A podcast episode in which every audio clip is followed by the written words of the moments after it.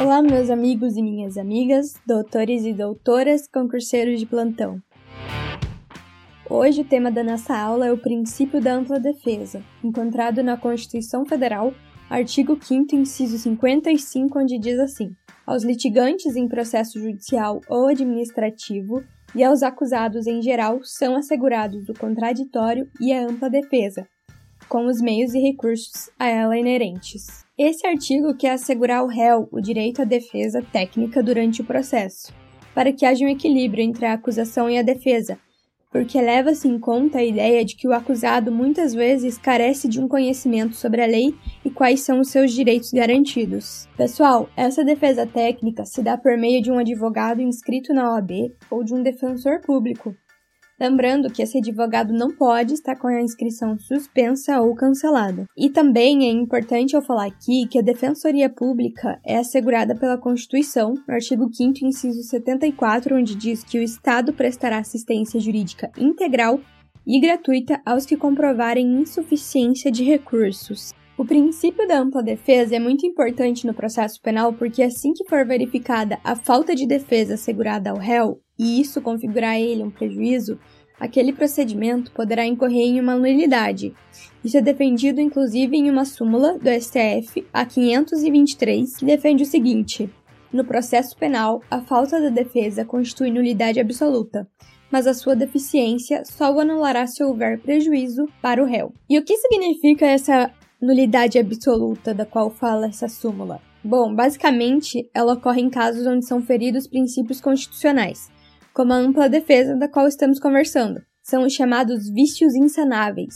Por isso, o processo não poderia continuar nesses casos. Sobre isso, o professor Guilherme de Souza Nutti ensina que a nulidade é o vício que contamina determinado ato processual praticado sem a observância da forma prevista em lei, podendo levar à sua inutilidade e consequente renovação. Pessoal, é importante nós lembrarmos aqui também de que o inquérito policial, como é um procedimento administrativo e informativo, somente realiza um compilado de provas suficientes de materialidade e autoria para que o Ministério Público possa oferecer a denúncia ao juiz e assim seja aberto o processo. Considerando isso, eu quero dizer aqui que a Constituição Federal não assegura no inquérito o direito de ampla defesa, mas isso não impede de forma alguma a intervenção do advogado desde esse momento.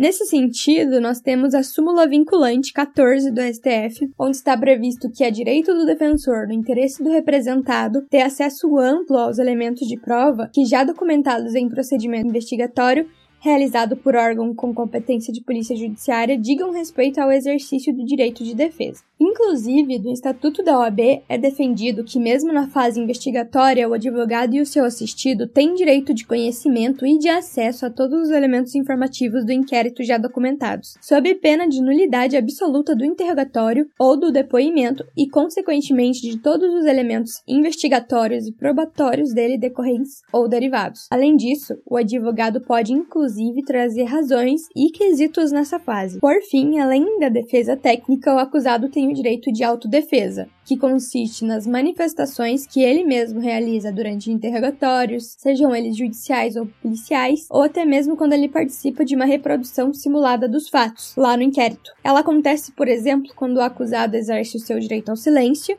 sem que isso configure confissão de crime, ou quando ele postula revisão criminal, que não necessita da representação de um advogado. Então, chegamos ao fim da nossa aula. Eu espero que você tenha gostado. Não se esqueça de compartilhar esse podcast e de seguir as páginas de Direito do Zero, porque são várias matérias para você acompanhar.